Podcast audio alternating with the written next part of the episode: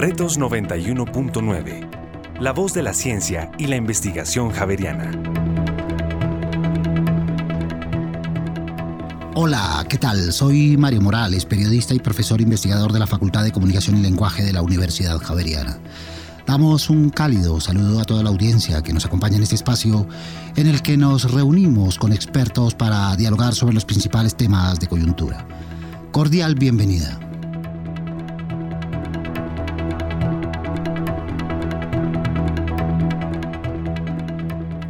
Tras haber pasado casi tres años desde que llegó la pandemia a nuestro país, los modelos de la educación han ido cambiando. En 2021 el retorno a la presencialidad empezó a ser progresivo, lo que ha traído numerosos retos y desafíos en el regreso a las aulas, generando impactos en la enseñanza y en las prácticas educativas. Es tiempo, como diría García Márquez, de recostar un taburete y comenzar a hacer preguntas y a tratar de responderlas antes de que lleguen los historiadores.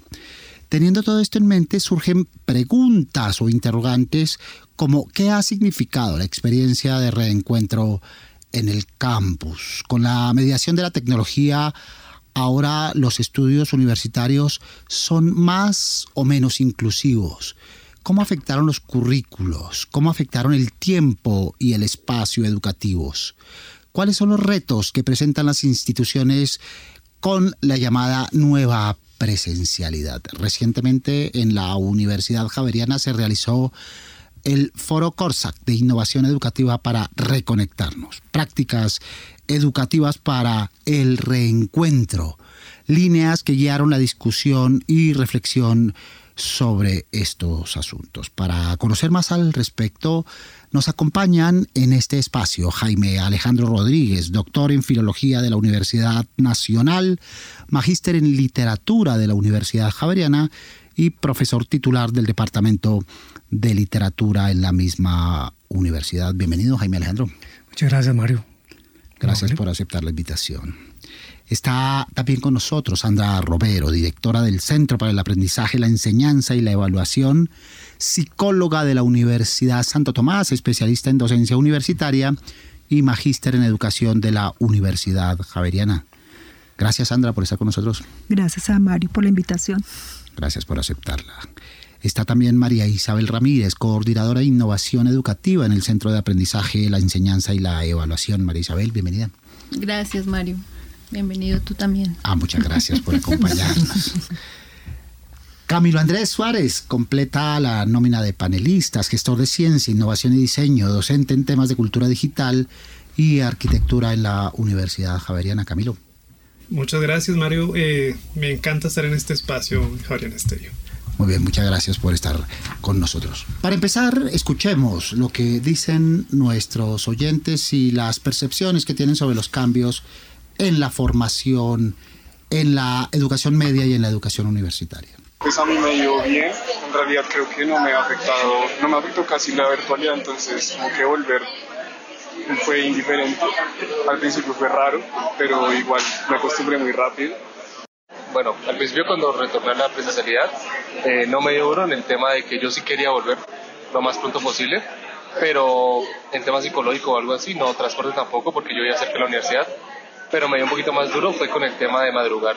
Me costó muchísimo, listo, tener que despertarme, arreglarme, transportarme, como que me doy cuenta el tiempo que gasto innecesariamente.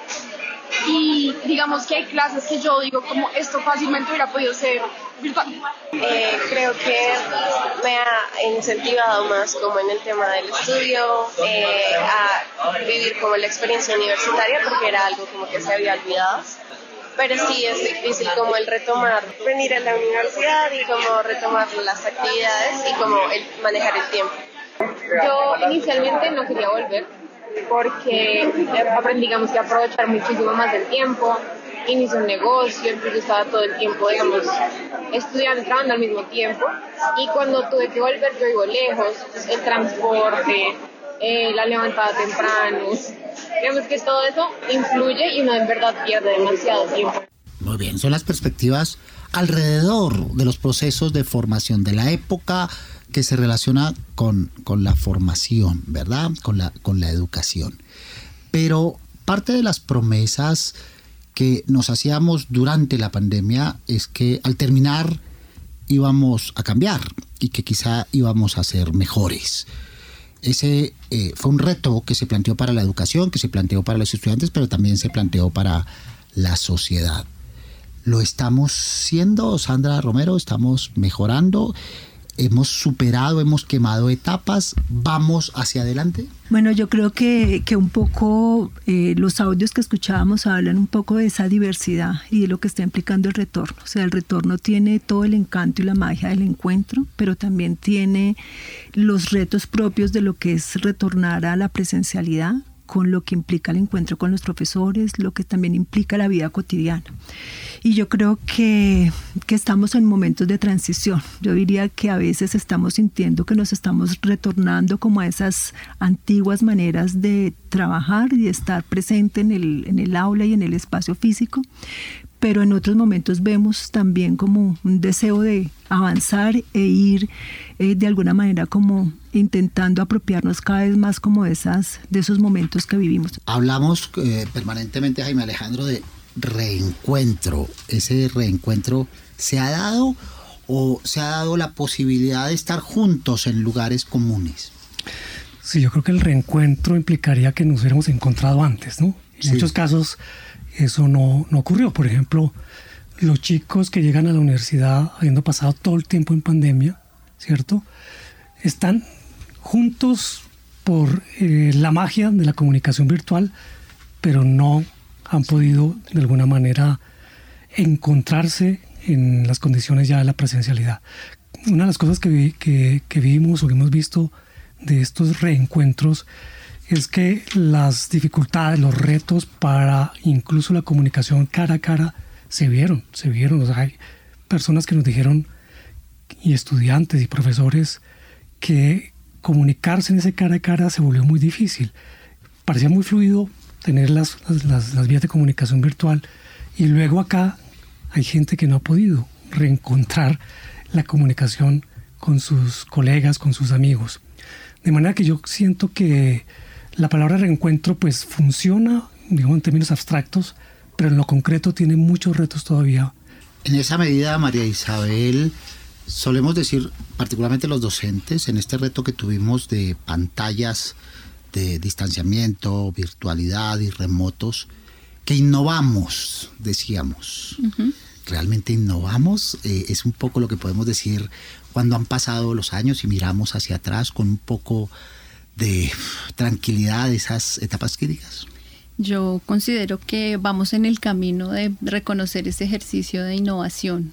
Eso que, que tú señalas de, de, innovamos. Hicimos unos cambios eh, abruptos en una semana, semana y media prácticamente tuvimos que cambiar todo lo que era conocido para nosotros como profesores a ahora comunicarnos a través pues de estos medios eh, tecnológicos, a establecer unos canales distintos de comunicación quizá más informales a los que estábamos eh, acostumbrados para poder guiar y orientar este proceso de, de enseñanza-aprendizaje.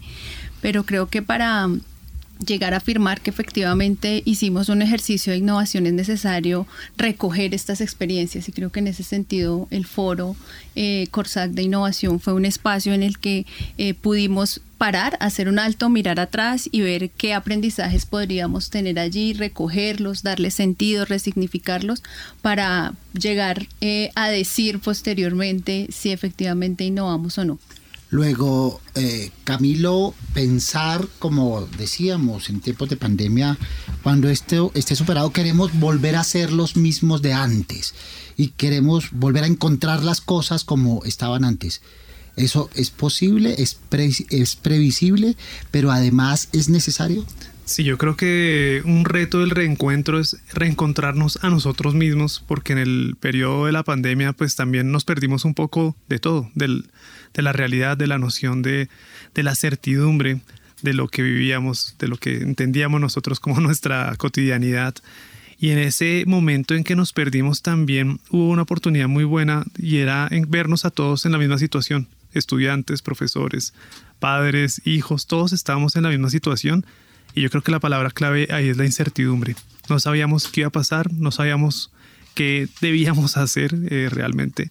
Entonces este proceso vez de volver a, reencontrarnos es un proceso de reconstruir nuestra realidad.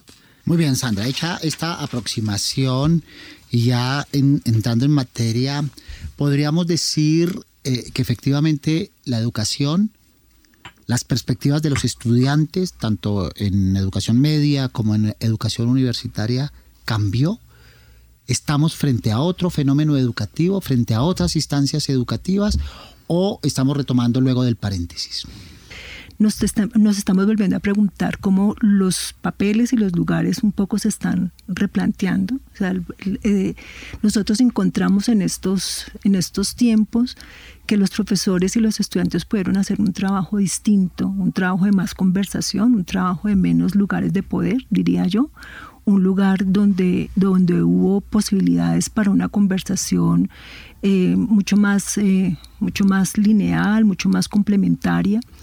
Eh, en un sentido de la horizontalidad y no de la verticalidad. Entonces creo que hay, hay, hay unos elementos importantes con relación a esta pregunta, Mario, y es si hay unos, unos, unos giros que se están dando y esos giros están en relación a esas condiciones de qué ser estudiante hoy, o sea, qué ser estudiante y qué ser profesor, porque el estudiante también se está preguntando dónde están sus voces, dónde están sus preguntas, que no necesariamente son las preguntas del profesor, y que esto le implica, obviamente, al profesor también tener unas conversaciones de otro nivel. Entonces creo que hay un escenario que yo diría que entre los elementos que nosotros fuimos encontrando en este ejercicio de observación permanente que hicimos de estos dos años que han transcurrido en la universidad, es que hay algo que está virando y yo diría que la relación profesor-estudiante está cambiando y obviamente eso cambia también esas nociones y condiciones de pensar una educación como la veníamos concibiendo en términos de alguien que tiene un saber y que tiene que ser compartido a otros y otros un poco que tienen un lugar de interacción en más limitado. Yo creo que los estudiantes están teniendo unas voces que son muy valiosas y que creo que esto interpela de manera significativa a los profesores en esta conversación. Una dislocación que llevó a una transformación. Le preguntamos a Mariana Mayo, invitada central a la, al foro y autora del libro Híbrida, enseñar en la universidad que no vimos venir. ¿Cómo interpreta este cambio, esta disrupción? Con la pandemia en su sufrimiento, desgracia, se abrió una suerte de portal que tuvo que ver para mí fundamentalmente más que con las plataformas tecnológicas, con la alteración de ciertas condiciones. Lo curricular entendido desde la priorización, el tiempo y el espacio estallados, la evaluación replanteada. Y hay en el retorno a la presencialidad plena, o algo de lo que estamos denominando de esta manera, un riesgo, y es que ese portal se cierre, ¿no? Que la, que la presencialidad nos vuelva a, poner en, en, la escena de unas condiciones bastante restrictivas a la hora de pensar en el rediseño de las prácticas de la enseñanza. Y yo creo que esa es para mí una hipótesis de trabajo que plantearía con algún nivel de generalidad. Entonces, hay algo que me parece que está en la escena de la educación básica, que cuando empiezan a aflojar un poco las condiciones de la pandemia y se plantea este, esta vuelta a la educación presencial plena, aparece con mucha fuerza un mensaje que tiene que ser plena, tiene que ser 100%, tiene que ser total, tiene que ser... Y creo que eso juega raro como mensaje a la hora de decir, che, pero pará, porque se habían un millón de oportunidades que tenían que ver con nuevas maneras de construir el conocimiento que si no nos ponemos las pilas se van a, diluir. Eso en la escena de la educación. Muy bien. Tecnología, inclusión y educación, Jaime Alejandro. ¿Sí se logró la meta? ¿Se abrió la brecha? ¿Cómo la vemos? Las brechas quedaron evidentes. Y no solamente las digitales, ¿no? En general las, las económicas, las sociales. Un dato que, que trabajamos en la Universidad Distrital, en un seminario que dictaba yo sobre cibercultura y la parte final fue hacer una pequeña etnografía sobre lo que estaba ocurriendo en el momento ya de transición hacia el retorno. Y lo que veíamos es que eh, las distintas etnografías mostraban esa diferencia, por ejemplo, en un término que, que nos inventamos allí, que es la trasescena los chicos de menores recursos, cuando prendían sus cámaras, mostraban una trasescena caótica, la licuadora, la olla express, el hermanito diciéndome necesito el celular. En cambio, las trasescenas de los chicos que tenían más recursos eran tranquilas. Estaban allí en, una habitación que le habían preparado los papás, habían podido hacer las cosas perfectamente. Y uno sentía entonces quién podía tener más ventaja para, para lograr, digamos, apropiar las condiciones que nos tocó a todos vivir. Pero también hay brechas que tienen que ver con las capacidades que tenían, por ejemplo, los profesores para innovar o para adaptarse a esta nueva situación. Yo creo que los que innovaron eran los que venían innovando. Los que no innovan o, no, o, hacen las cosas y las siguieron haciendo más o menos igual. Y ahí en el foro discutíamos una frase que aparece en algún lado en el libro de, de Mayo. Se hizo lo que se pudo. La mayoría de la gente sintió que estábamos como cuando uno está en arriendo unos meses sabiendo que la casa nueva está por, por venir. Entonces no hicimos nada, no, no amoblamos la casa, no la cuidamos, esa casa de la pandemia eh, metafórica que, de la que estoy hablando, porque estábamos esperando que la casa nueva, o sea, la del retorno, en esa sí pudiéramos hacer lo propio. No apropiamos muy bien. ¿Y qué nos faltó para lograr esa apropiación, María Isabel? No estábamos preparados en términos de alfabetización digital y estamos hablando tanto de docentes como de, como de estudiantes. ¿Se logró algún tipo de mejoramiento a presión durante los tiempos de pandemia? ¿Ahora sí estamos preparados después de la pandemia? Mm, yo considero que que había unas condiciones de alfabetización digital que algunos profesores teníamos, pero que esa no era la, la, norma, esa no era la mayoría, los que, los que gozaban, digamos, de, de estas eh, habilidades tecnológicas. Entonces creo que allí esto abrió una posibilidad para que quienes tal vez en algún momento tuvieran la inquietud, pues se vieran empujados a, a este tema. Pero también fue un empujón obligado para aquellos que no habían querido acercarse en la, en la posibilidad que teníamos de trabajar con, con los profesores. Algunos decían, eh, nos, nos decían en los espacios como los círculos de innovación, creo que se se pudieron alcanzar algunos elementos mínimos que permitieron que estas clases se llevaran a cabo, que los procesos de enseñanza avanzaron. Eh, creo que la tecnología va también demasiado rápido. Tuvimos que en, el proceso las plataformas iban cambiando, iban también eh, teniendo unas evoluciones.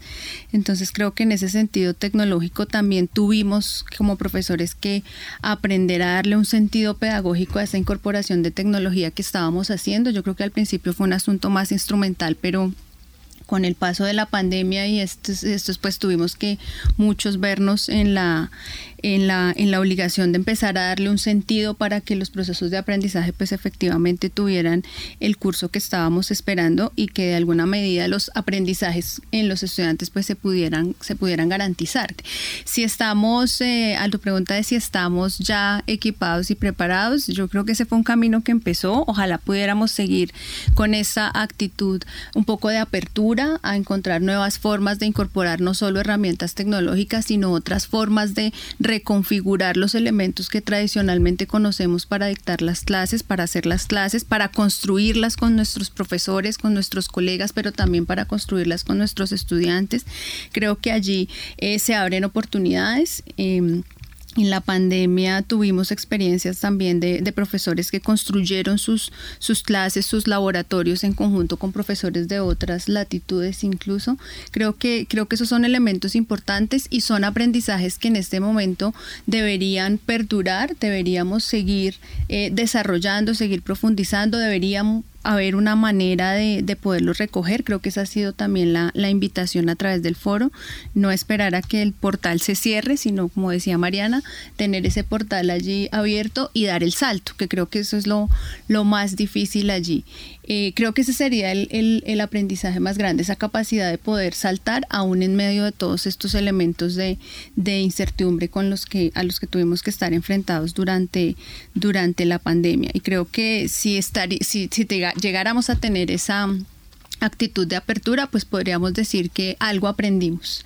Si estamos ya preparados totalmente, yo creo que no, siempre habrán otras maneras, siempre son otros estudiantes, son otros los desafíos y creo que por eso el foro em, abordó este tema del reencuentro, porque necesitábamos un espacio donde, conversa, donde conversar, poder hacer un alto, poder reflexionar qué pasó atrás, que, pero además la pregunta sobre cómo podemos seguir.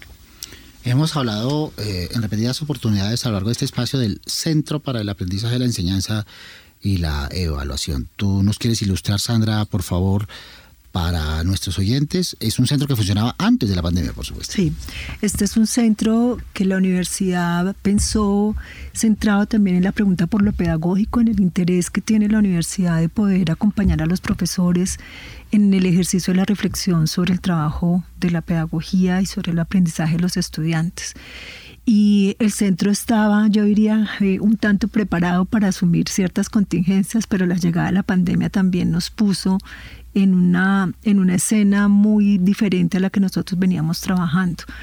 Eh, este es un espacio en el cual los profesores eh, tienen la posibilidad, digamos, de acceder a recursos, eh, a espacios de trabajo conjunto con otros de sus colegas para también reflexionar sobre preguntas y sobre temas como la evaluación, eh, la planeación de las clases, todo el tema de las metodologías que hoy también son muy presentes. Y eh, con la llegada de la pandemia también al centro le ha implicado hacerse una serie de preguntas para acompañar a los profesores sobre estas transiciones que nosotros estamos viviendo. Entonces diríamos que el centro también es como un espacio de reconfiguración del trabajo eh, que los profesores van haciendo de manera permanente y como nosotros también vamos aprendiendo de lo que significa estas preguntas, por ejemplo, que tú estás haciendo, o sea, qué tan preparados estamos, qué tan apropiados hemos tenido estos procesos y sobre todo tenemos una pregunta que nos ronda de manera permanente y es cómo lograr que lo pedagógico esté en el centro de la conversación y no que el uso de las herramientas se conviertan en algo que resuelva la situación. O sea, nos preocupa un poco que se asuma que todo el tema de las plataformas y que el uso de la plataforma ya es un ejercicio de innovación, ya es un ejercicio que está eh, promoviendo aprendizajes, eh, ya está generando cambios en la educación, en la enseñanza, sino que por el contrario esto le pone uno diría que otra arista a la conversación y es que lo tecnológico también puede complejizar los procesos. Eh, lo decía ya Jaime Alejandro, nosotros también nos encontramos con profesores que no les interesa el uso de lo digital, pero también nos encontramos con profesores que hacen un uso de todo el tema de la tecnología muy interesante y que podrían acompañar a otros profesores, pero también tenemos estudiantes que por sus mismas condiciones eh, no necesariamente tienen todas esas, digamos, todo ese bagaje y todo este tema de trabajo y acceso al tema de lo digital y eso también es un aspecto a considerar que a veces se nos olvida, a veces estamos, yo diría, yo insisto en pensar que creemos que todo se puede eh, leer desde la misma, como, como, con los mismos, con los mismos lentes, y esto no es posible. O sea, la misma universidad es muy diversa, los profesores son diversos, las disciplinas son diversas, los estudiantes son diversos. Y si nosotros no logramos también como armonizar esa complejidad, pues lograr, vamos a terminar eh, haciendo generalidades que muy probablemente no nos van a permitir también reconocer esas particularidades. Y creo que vamos a hacer algo que pasa a veces con frecuencia en la educación, es invisibilizar al otro, invisibilizar al estudiante, invisibilizar al profesor que también está teniendo que asumir muchos retos, invisibilizar las lógicas de las disciplinas. Las disciplinas también tienen unas lógicas y cada lógica debemos eh, poderla también construir y poderla entender para poder hacer parte del universo y de la universidad. Entonces creo que esto es un elemento en el cual hay que plantearse siempre la diversidad y el centro tiene ese propósito, escuchar, eh, construir conjuntamente e intentar un poco armonizar, pero también eh, enhebrar y desenhebrar de manera permanente lo que está pasando en la universidad y creo que es el ejercicio que hacemos antes de la pandemia, Camilo, solíamos hablar de brecha en, singular, como, como eh, una brecha eh, que abarcaba todas las diferencias que existían en relación con núcleos humanos. Quizá lo que pasó en la pandemia desnudó otros tipos de brechas, o son brechas que tienen que ver con esta universal. ¿Tú qué piensas? Yo creo que eh, se evidenció que hay diferentes tipos de brechas, pero que todas están correlacionadas. Entonces la parte económica, la brecha económica, la brecha espacial, la brecha tecnológica, la brecha cultural, eh, pues están todas relacionadas entre sí, eh, desafortunadamente. Y pues, pareciera que no, como que después de la pandemia esa brecha se aumentó. Entonces, uno de los, una de las tristezas del reencuentro es darnos cuenta de que, de que nos dimos cuenta, evidenciamos esto, pero aún así queremos que continúe. Eso es algo pues que es un poco paradójico, porque nos dimos cuenta que no, que digamos que, que las brechas están ahí y que son más grandes de lo que pensamos y que no hay como un consenso general para disminuirlas realmente. Y bueno, yo creo que para esto se requiere eh, cambiar eh, la ingeniería cultural y en este aspecto pues yo creo que la educación sí es la clave para lograr ese cambio de, de pensamiento. Yo creo que también hay una brecha cultural en el término de cómo asumir eh, la incertidumbre.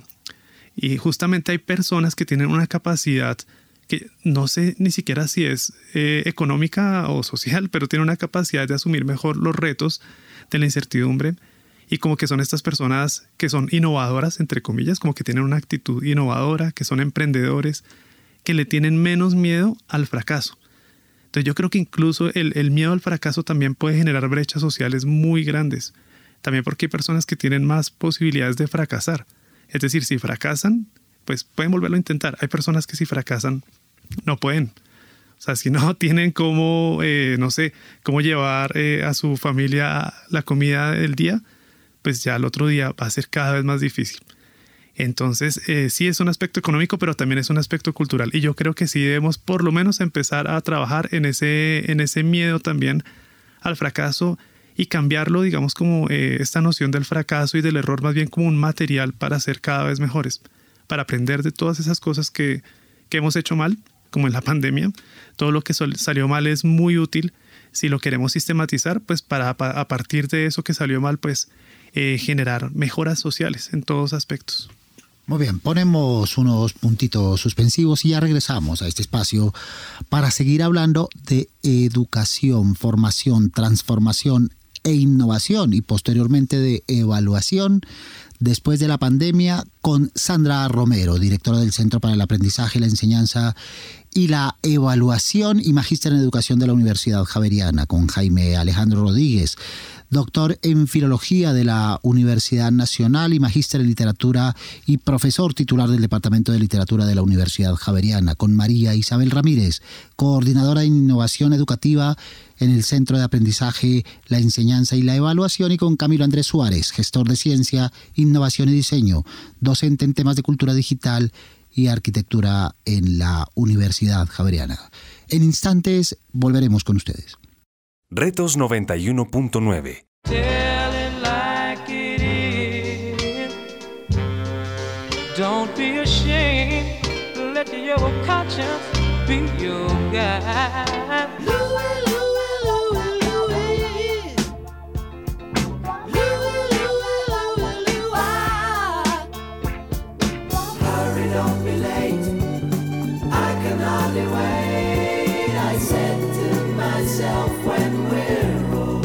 En las noches, Javeriana Estéreo, sin fronteras.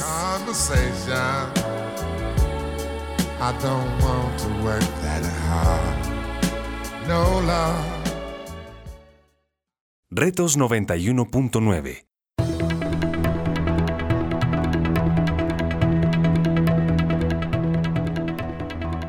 Aquí estamos para seguir hablando sobre educación, innovación, transformación, educación con Jaime Alejandro Rodríguez, doctor en Filología de la Universidad Nacional, magíster en Literatura de la Universidad Javeriana y profesor titular del Departamento de Literatura en la misma universidad, con Sandra Romero, directora del Centro para el Aprendizaje, la Enseñanza y la Evaluación, con María Isabel Ramírez, coordinadora de Innovación Educativa en el Centro de Aprendizaje, la Enseñanza y la Evaluación, y con Camilo Andrés Suárez, gestor de Ciencia, Innovación y Diseño, docente en temas de cultura digital y arquitectura en la Universidad Javeriana. Hablábamos al arranque de estados alterados, de estados disruptivos, de choques, de dislocaciones. ¿Cómo lo interpretas tú, Mariana Mayo? A mí una de las cosas que me resultó más interesante estudiar en pandemia es cómo la pandemia generó la alteración de ciertas condiciones que parecen dadas. Un modo de entender el tiempo, un modo de entender el espacio, un modo de entender el currículum, un modo de entender la evaluación. Que digo, si, vamos como a la raíz del asunto, tienen que ver con la ciencia moderna positivista, básicamente. Digo, cuando miramos, por ejemplo, eh, que en muchas de nuestras universidades persisten las distinciones entre teóricos y prácticos. Digo que nadie podría como sostener desde una argumentación epistemológica y sin embargo sigue siendo en el que ordenamos nuestra cotidianeidad. Jaime Alejandro, ¿cómo entender esto de los espacios estallados, de los tiempos estallados post pandemia que fueron temas tocados en el foro Corsac recientemente realizado? Sí, a mí me gusta hablar mm, de la palabra extendido, ¿no? Espacio y tiempos extendidos que claramente se vivieron en la pandemia, que no estamos viviendo tanto en el, en el eh, retorno presencial, pero que están ahí a la mano porque definitivamente algo que yo creo que está por desarrollarse en la universidad es la posibilidad de que eso que aprendimos para extender tiempos y espacios se pueda aplicar, ¿no? Algunos lo, veníamos haciendo antes, por ejemplo, tareas que no se podían completar en el salón de clase, en lo presencial, tenían su espacio y su tiempo extendido a través de herramientas, foros, plataformas, en donde continuaba la tarea y se recogía después. Creo que eso debería ser una cosa que, pudiera ser mucho más natural y eso también cambia, creo que cuando uno habla de tiempo y espacio habla, habla de rituales también los ritos que tienen que ver con lo que hacíamos antes de pandemia en plena presencialidad han cambiado. Es decir, la, la actitud mm, con la que entra un estudiante, con la que diseña su clase un profesor, ha cambiado después de esa experiencia. Uno puede preparar una clase perfectamente, resulta que el grupo al que llega esa clase no responde a esas condiciones. Debería uno ser capaz de transformar en el camino claramente negociando y claramente acordando las reglas o la transformación de las reglas para que eso funcione. O cosas como las que vivimos de, manera tan fuerte cambian las condiciones también y uno debería ser capaz entonces de, incorporar esas transformaciones. Por eso la innovación pasa por elementos que pueden ser muy sencillos, cambiar el tipo de evaluación, cambiar la, fecha. En mis clases presenciales constantemente les pido que entren a sus dispositivos, trabajen en las plataformas que hemos acordado y lo hacen con una naturalidad y una tranquilidad, no me preguntan por qué, no me hacen reclamos como si antes de la pandemia ocurría. Y creo que esas son las cosas que realmente empiezan a funcionar y que cada profesor empieza a mm, gestionar de alguna manera. Entonces yo creo que la, eh, la, posibilidad de extender, diría Mayo, es tallar las condiciones tradicionales, ¿no?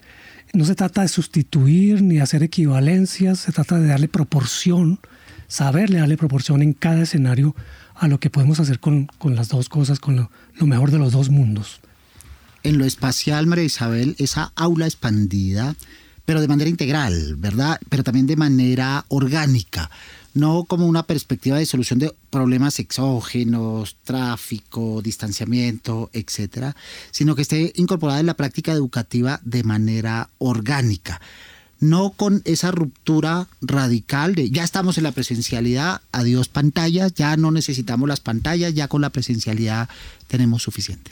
Sí, sí, así es, Mario. Yo creo que ahí hay un aprendizaje bien importante en términos de, de cómo ampliar esas eh, paredes que delimitaban el aula de clase y poderlas eh, extender a otros, a otros escenarios, pero creo yo también que es tener la posibilidad de poder reconfigurar lo mejor de esos nuevos escenarios en torno a un propósito de enseñanza claro, un propósito definido, que resulta siendo valioso este, este replanteamiento de, de los espacios. Viene la presencialidad plena y con ella pues aparece nuevamente esta idea de, de por qué decidimos tener un espacio y un lugar como las universidades, las escuelas para poder aprender, porque necesitamos un espacio con unas condiciones dadas que pues nos ha mostrado la, investigación, los estudios, la experiencia que, de, que funciona de la mejor manera tener un lugar con la luz adecuada, que es en la interacción con otros y en la conversación donde yo puedo aprender de mejor manera, que es en unos espacios determinados donde puedo también tener acceso a laboratorios, a oportunidades de experimentación que quizás en, en una aula extendida en la casa como estábamos en, en la pandemia, pues quizás no, no, no íbamos a tener. Sin embargo, allí pues aparece entonces también la posibilidad de conexión a través de las plataformas, a través de elementos em, virtuales que podían darnos esa opción también de que los estudiantes pudieran desarrollar ciertas habilidades. Entonces creo que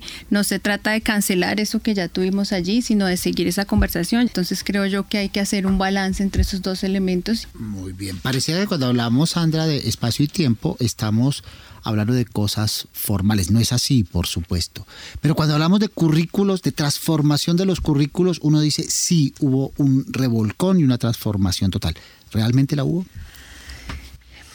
Yo creo que hay que tal vez dar un otro paso atrás. A mí me parece que hicimos un ejercicio, un revolcón en una primera capa, en una capa superficial en términos de las estrategias pedagógicas, o sea, nos acercamos de una manera rápida, de una manera eh, asertiva al ejercicio del uso y la incorporación de las tecnologías, pero no pensamos el currículo. O sea, no lo pensamos y cuando uno piensa el currículo, la gente lo suele pensar como esa organización del plan de estudios en términos de tiempo y espacio, unas asignaturas en unos momentos determinados, con unos requisitos que se tienen que cumplir y son demasiado estructurados, demasiado ah, planificados de alguna manera. Le tenemos un tanto de miedo a romper como con esos esquemas porque hay que hacer las cosas de determinada forma. Además pensamos que el estudiante tiene que ver siempre ciertas cosas porque si no quedamos como en deuda con el estudiante. Y creo que tenemos ahora que también pensar el tema del currículo. Me parece no es solamente un tema de tiempo y espacio, sino es de pensar el currículo. Es un currículo que además se cambió y se transformó cuando en nuestras, en nuestras pantallas entraron las familias, entraron los contextos sociales, entraron los contextos económicos. Es un currículo que se tiene que transformar cuando todo el estallido social que hemos eh, eh, venido, eh, hemos vivido en estos últimos años también ha entrado a las aulas de clase. Es un currículo que no solamente transita en el escenario del aula de clase, sino también en los diferentes escenarios de la vida cotidiana. Los estudiantes también querían estar en la universidad, porque la universidad también es un escenario para el aprendizaje, no es solamente lo que pasa en el aula de clase que sucede profesor-estudiante, y es reconocer también que el currículo es mucho más allá de esos, eh, digamos, de esos cánones establecidos alrededor de una serie de asignaturas y una serie de momentos, sino creo que simplemente nos quedaríamos en una capa de cambiar, entonces incorporemos tecnología, eh, utilicemos una plataforma, utilicemos otros escenarios para la evaluación, que me imagino que será un tema sensible en el cual podríamos entrar, pero se quedan simplemente en cómo utilizamos como, como herramientas. Entonces utilicemos eh, algunos formularios, utilicemos otras formas para hacer más rápida la evaluación, pero no estamos pensando el sentido de la evaluación, no estamos pensando que la evaluación tiene un fin en sí mismo y es el propósito de acompañar a un estudiante a que aprenda, no es el ejercicio de la verificación, del, control. Y creo que Mariana también hace referencia a eso. Es un currículo que tiene que cambiar porque si simplemente cambiamos, perdón, ciertas fichas del juego, pero no cambiamos la completitud del juego, pues nos quedamos simplemente eh, haciendo unos cambios superficiales y estructuralmente nos vamos a ver con las mismas grietas, que creo que es lo que nos está pasando con el retorno. O sea, sí aprendimos a usar la tecnología, pero nos estamos devolviendo porque como no cambiamos lo estructural, pues entonces es, volvemos a lo mismo, o sea, podemos volver al aula de clases sin que nada pase.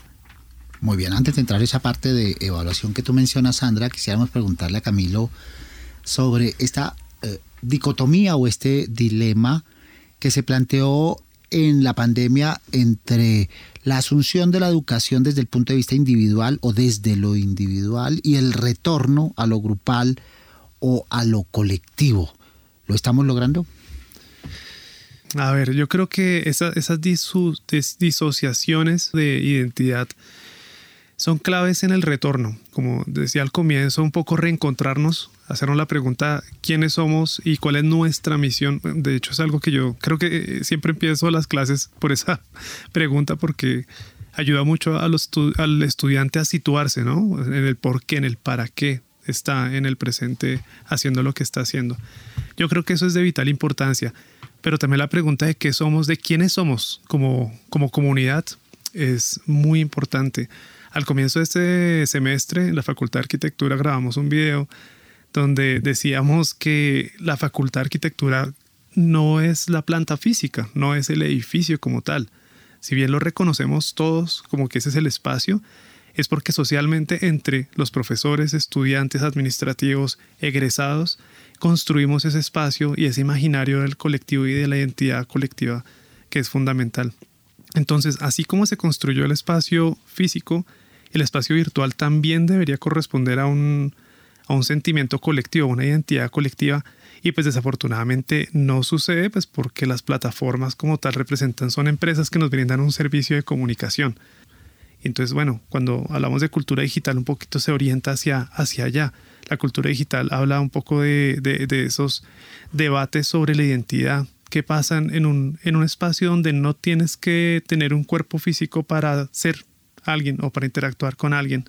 Esa noción, por ejemplo, del avatar que deja de lado ya las discusiones, por ejemplo, sobre el género, porque si eres un avatar puede ser un caballo, un dragón, un gato, eh, eh, digamos como que esas, esos espacios que se dieron mucho en, la pandemia, en las herramientas, eh, fueron un buen laboratorio también para hacernos pensar sobre, nuestra identidad y nuestro rol también en esos, eh, digamos, en esos espacios colectivos y colaborativos, pero pienso que desafortunadamente al no entender la cultura digital o la cibercultura como un estudio de las lógicas eh, derivadas de la tecnología, sino más bien un estudio de la tecnología, de la herramienta, pues nos eh, hemos desviado bastante en el debate. Muy bien. Una de las temáticas centrales del foro Corsac recoge uno de los reclamos de las urgencias y de los llamados que se hacen para poner a la evaluación en la parte vertebral del proceso de aprendizaje. Entonces, en esta parte final del espacio quisiéramos escucharlos a cada uno de ustedes sobre cómo perciben este proceso de evaluación, la transformación o la necesidad de transformación de la evaluación teniendo en cuenta los nuevos entornos, las nuevas configuraciones. Jaime Alejandro. Sí, el tema de la evaluación fue uno de los más sensibles en en la pandemia, en ciertos campos disciplinares la evaluación consistía en controlar lo que hacía el estudiante durante la evaluación físicamente hablando y eso hizo entrar en crisis muchas cosas, ¿no? Prenda la cámara. Prenda la cámara, eh, bueno, muchas cosas con las que se intentaba hacer equivalencia del control. Si pensamos la evaluación como control, creo que estamos trabajando o deberíamos más bien pensar que eso no es suficiente de hecho, eh, Mayo en su, texto, cuando habla de, evaluación, pone sobre el tapete algo que, estábamos hablando hace un momento, y es, ¿por qué no hacemos todo un codiseño? ¿Por qué no incluimos incluso en, la, en, los parámetros de evaluación al estudiante, en su contexto? ¿Por qué vamos a hacer una evaluación general que nunca cambia, que siempre va a ser la misma? Cuando cambian los estudiantes, cambian eh, las necesidades, digamos, de, del curso, eh, cambian las condiciones. Y entonces creo que esa, esa perspectiva, que no es fácil de entender ahora, de una evaluación que sea también una co-evaluación, un co-diseño de la evaluación, debería recuperarse. No es que no haya existido. De hecho, en muchos programas virtuales se usa la coevaluación como una de las estrategias mm, incluso pedagógicas. ¿no? Si yo evalúo al otro desde lo que yo sé o aprendí, estoy aprendiendo también desafío grande ese, María Isabel, ¿no? Innovar en la evaluación. Así es, eh, Mario, efectivamente, ese es uno de los desafíos que desde el centro, desde la coordinación de innovación, siempre buscamos que haya profesores que puedan estar interesados en, en inscribirse, digamos, en trabajar en este tema.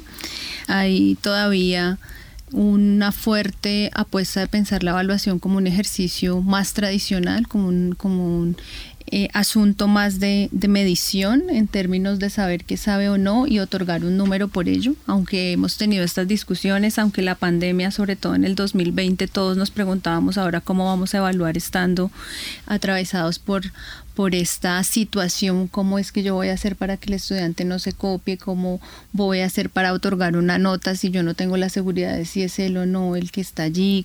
Eh, creo que, que, hay mucho camino por recorrer allí en, en, en este espacio.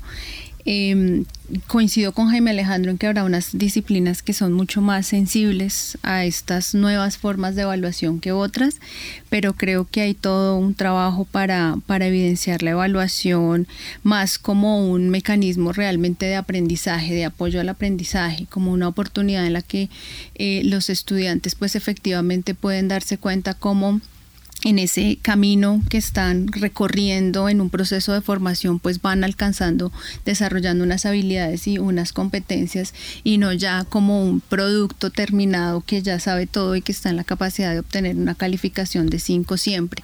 Hay una oportunidad también eh, de trabajar el rol del profesor y el rol del estudiante en el ejercicio de la evaluación. Yo creo que ese es un camino en el que todavía pues se pueden hacer muchos eh, aportes en pensar cómo el estudiante puede también ser parte de los procesos de evaluación, pero como el estudiante también tiene unas responsabilidades en ese proceso de, de evaluación y como el profesor también desde su perspectiva pues puede empezar a, vincular estos ejercicios y no es responsabilidad o del uno totalmente o del otro. Creo que allí esa es una discusión que, está dada.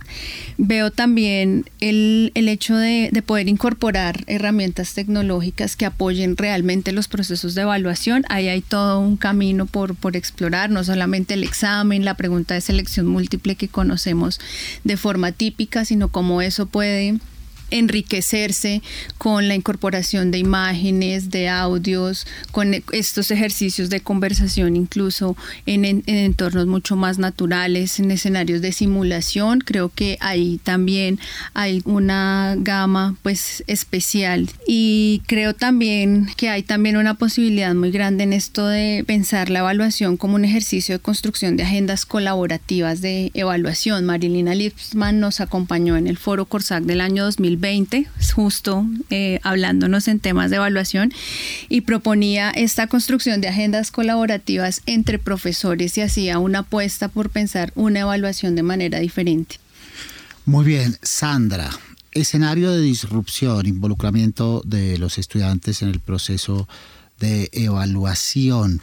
Crear, generar, transformar, reconfigurar una cultura de evaluación la evaluación es eh, también una construcción, es una construcción social y creo que ahí también ahí es necesario eh, hacer una serie de replanteamientos alrededor del sentido de la evaluación. Y creo que eso también invita a una reflexión de que la evaluación también es un ejercicio de orden político y un ejercicio de orden ético. Y me parece que eso también tendríamos que llevarlo al aula de clase. Ahí hay un escenario en el cual nosotros nos pensamos la evaluación eh, simplemente como un ejercicio de reproducción y es queremos un poco constatar eh, si lo que el profesor ha compartido en el aula de clase el estudiante lo ha yo no sé si apropiado, si fuera la palabra, no sería la apropiación, sino que casi que lo ha eh, lo ha eh, aprendido a la forma como el profesor quiere que además el estudiante se lo diga, ¿no? Porque además los estudiantes también aprenden a responderle al profesor como él quiere que le responda. Entonces creo que el ejercicio de la evaluación implica también una serie de rupturas alrededor de cómo estamos eh, concibiendo ese ejercicio de control y poder con los estudiantes y cómo el ejercicio de evaluación es un ejercicio en sí mismo que debería pensar todo el ejercicio de la ciudadanía, un ejercicio sobre la reflexión ética, un ejercicio político también porque es deliberativo, un ejercicio de democratización del conocimiento también para poder compartir con los con otros unos saberes porque a veces la evaluación también se convierte en esos lugares de quién sabe y quién se siente autoridad por encima del otro y por tanto se vuelve también excluyente. ¿no? Entonces son los estudiantes que están mejor evaluados, son los estudiantes eh, que además con el, con el cual el profesor se siente interlocutor, porque ese es el estudiante que le ha copiado de mejor manera a él, porque además hemos siempre pensado que el ejercicio cognitivo está aislado de lo emocional y es como si fueran dos escenarios que caminan de forma paralela y nosotros no nos percatamos de algunas veces que todo lo emocional también tiene un correlato en todos estos procesos cognitivos y en el aprendizaje del estudiante. Y nosotros encontramos profesores que se volvieron también, digamos, fueron capaces de de rediseñar muchas cosas, también entendiendo lo que estaban viviendo los estudiantes, pero también tenemos que reconocer que al volver al campus también hemos, los estudiantes han tenido que enfrentar otra vez eh, con el, el ojo del control del profesor y esas buenas prácticas que en algún momento donde la confianza tenía que imperar de alguna manera han vuelto como a, como a quebrarse la idea de, la, de que yo puedo confiar en el otro. Y me parece que la evaluación es un ejercicio que tenemos que pensar, tú lo decías muy bien, Mario, es la columna, es una columna vertebral que siempre aparece, o sea, no hay intervención en los temas de educación que no aparezca la pregunta por la evaluación. Una transformación, Camilo, que invita a conocer, compartir experiencias prácticas educativas, prácticas docentes. Bueno, eh, yo me acerqué justamente en el KMAC, el primer curso que hice fue sobre evaluación, porque yo creo que es de los temas críticos para los profesores. Eh, nos pone a pensar mucho acerca de, cómo estamos manejando eh, pues nuestro diseño de experiencia de aprendizaje hacia los estudiantes. en mi caso, yo trato de asemejarlo un poco hacia el tema de la, de la gamificación, en el sentido de que cuando están claras las reglas de lo que va a suceder en el, en el salón, de cómo se van a, a, dar esas evaluaciones con los estudiantes. Cuando se deja claro, en mi caso, que el salón de clase y lo que sucede allí es un laboratorio que puede salir mal, no tanto, no, no tanto como para los estudiantes, sino también una clase puede salir mal. Un experimento que haga con ellos puede que salga mal. Y cuando deja uno claro como cuál es el sentido de lo que se está haciendo en el, en el, en el salón y cómo, y bueno, que lo que se va a evaluar al final y al cabo no va a ser al estudiante, yo creo que eso es clave, que no se evalúa al estudiante como persona, sino se evalúa el proceso y el, y el resultado de aprendizaje del estudiante. Y cuando se deja claro cómo se va a evaluar ese resultado, pues es más sencillo y se siente más justo. Entonces, por eso, eh, en mi caso, como que lo que trato de, entender es cuáles son esos comportamientos, cuáles son esos resultados que se deberían eh, promover. Y la evaluación se vuelve también una herramienta para promover en cierto modo, pues ciertas, ciertos comportamientos. Gracias al KMAC, por ejemplo, aprendí eh, conceptos como la heteroevaluación, que es una evaluación que se hacen entre ellos mismos. Y cómo ese, ese hecho de que ellos se, se, se coevalúen eh, no genera, no, no, hay necesidad que genere fricción. O sea, a través, por ejemplo, del anonimato, eh, a través de la evaluación colaborativa entre, entre varios.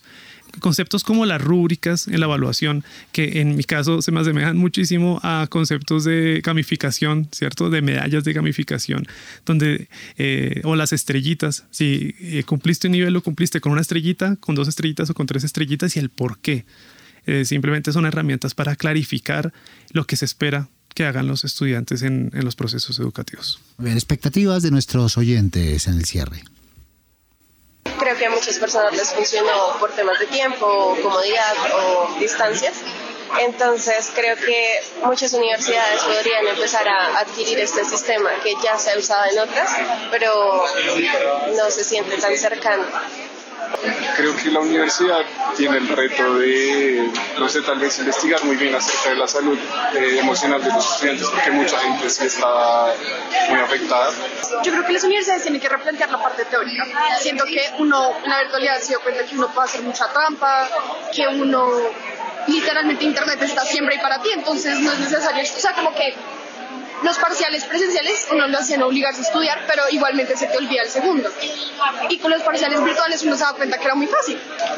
Entonces yo siento que las universidades se tienen que replantear la teoría que enseñan y bajarle y sumarle más a la parte práctica. Un reto grande es el tema psicológico de los estudiantes, porque muchos estudiantes se quedaron más pensando en lo de la virtualidad que en la presencialidad. y muchos no querían venir a la universidad y ya he visto muchos casos que los estudiantes se alteran, se estresan demasiado, incluso sin disponer las clases solo con venir. Un reto para las universidades sería poder identificar cuáles pueden ser cátedras, cuáles pueden verse virtual y cuáles obviamente tienen que ser presenciales. Pues así, así se ahorra mucho más el tiempo, la eficiencia, incluso costos, porque pues también virtual le reduce mucho los costos tanto a las personas como a la universidad. Muy bien, expectativas de nuestros oyentes que dejamos sobre la mesa. Agradecemos a nuestros oyentes y también a nuestros expertos. Sandra Romero, directora del Centro para el Aprendizaje, la Enseñanza y la Evaluación, psicóloga y además especialista en docencia universitaria y magíster en educación de la Universidad Javeriana. Muchas gracias, Sandra. Muchas gracias, Mario, por esta posibilidad de compartir eh, muchas preguntas. Creo que más que respuestas, muchas preguntas que aún tenemos. Gracias por tus luces. Gracias también a Jaime Alejandro Rodríguez, doctor en filología, magíster en literatura de la Universidad Javeriana y profesor titular del Departamento de Literatura de la misma universidad. Jaime Alejandro, gusto. Muchas gracias, Mario. Una bonita oportunidad de compartir pues, las cosas que hemos visto, que queremos que, que ocurran. Muchas gracias.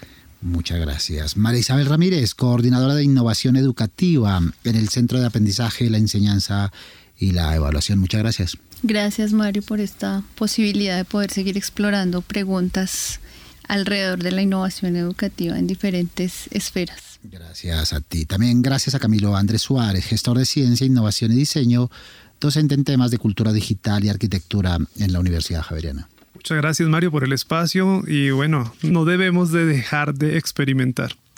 Muy bien. También agradecemos a la audiencia que permanentemente está con nosotros en este espacio semana a semana, en el que expertos y académicos estamos para servirle al país. Muchas gracias también a las personas que hacen posible este programa. En la ingeniería de sonido, Andrés Neira. En la producción periodística, Sofía Neira y Juliana Sánchez. Y en la asistencia de producción, Sebastián Ortiz Pérez. Recuerden que cada semana y en este mismo horario los esperamos para tratar temas de coyuntura de interés nacional. Soy Mario Morales, periodista y profesor investigador de la Facultad de Comunicación y Lenguaje de la Universidad Javeriana. En una semana acá nos escuchamos Dios mediante.